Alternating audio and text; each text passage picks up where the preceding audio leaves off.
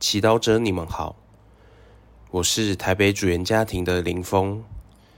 今天是六月十五日，我们要聆听的经文是《格林多人后书》第三章第十五节，第四章一至六节，主题是有主有自由。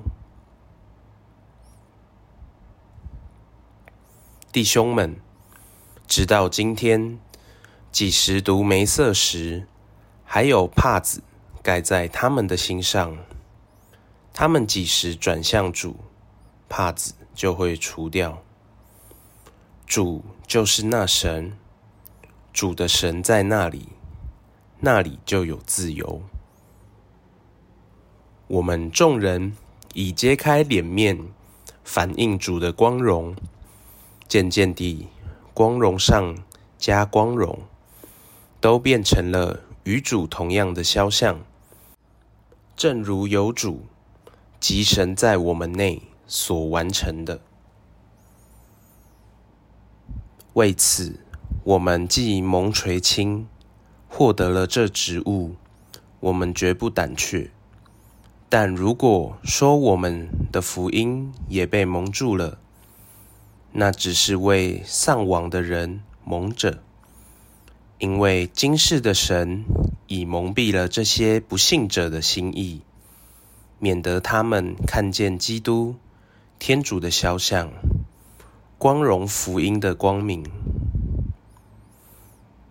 因为我们不是宣传我们自己，而是宣传耶稣基督为主。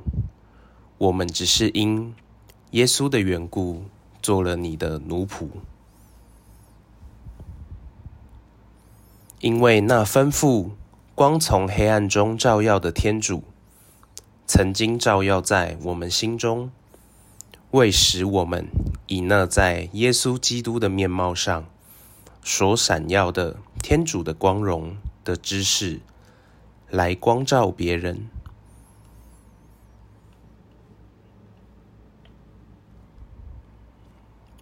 释经小帮手。主就是神，主的神在那里，那里就有自由。我们都渴望自由。很多时候，我们以为自由是指一人能随心所欲，想做什么就做什么。然而，生命经验却告诉我们，即便我们有能力放纵自己。但我们的心却不一定是自由的。比方说，有些人将购物作为一种舒压的方式，让他们暂时忘记工作和人际关系上的压力。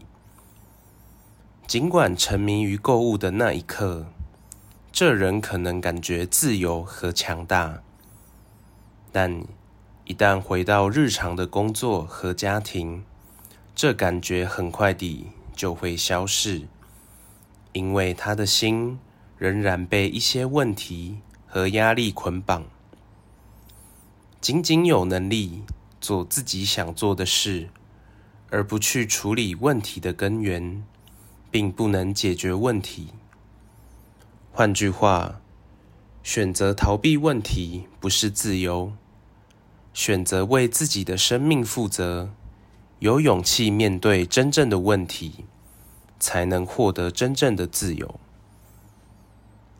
当我们的问题超越我们的能力时，圣保禄的话再次提醒我们：主的神在那里，那里就有自由。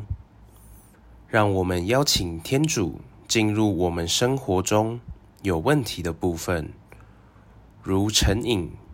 紧张的关系、失望等等，因为他要治愈我们的伤口，赐给我们真正的自由。我们不必向天主隐藏我们生活中丑陋的部分，因为他不会判断我们。他希望我们也对自己诚实。慈爱的天主要教导我们去改变。我们应该改变的态度，并接受我们不能改变的。当我们能够分辨出两者的不同时，我们便开始领悟什么是自由，因为我们不会强迫性地试图回避问题，也不会强求自己能够符合自己的期待，靠自己的力量解决问题。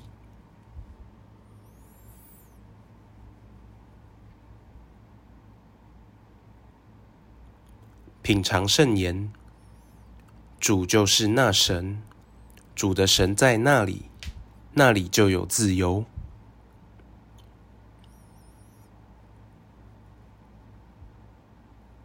活出圣言，为自己的生命负责，做你该做的事情，但把你不能或不该做的交托给天主。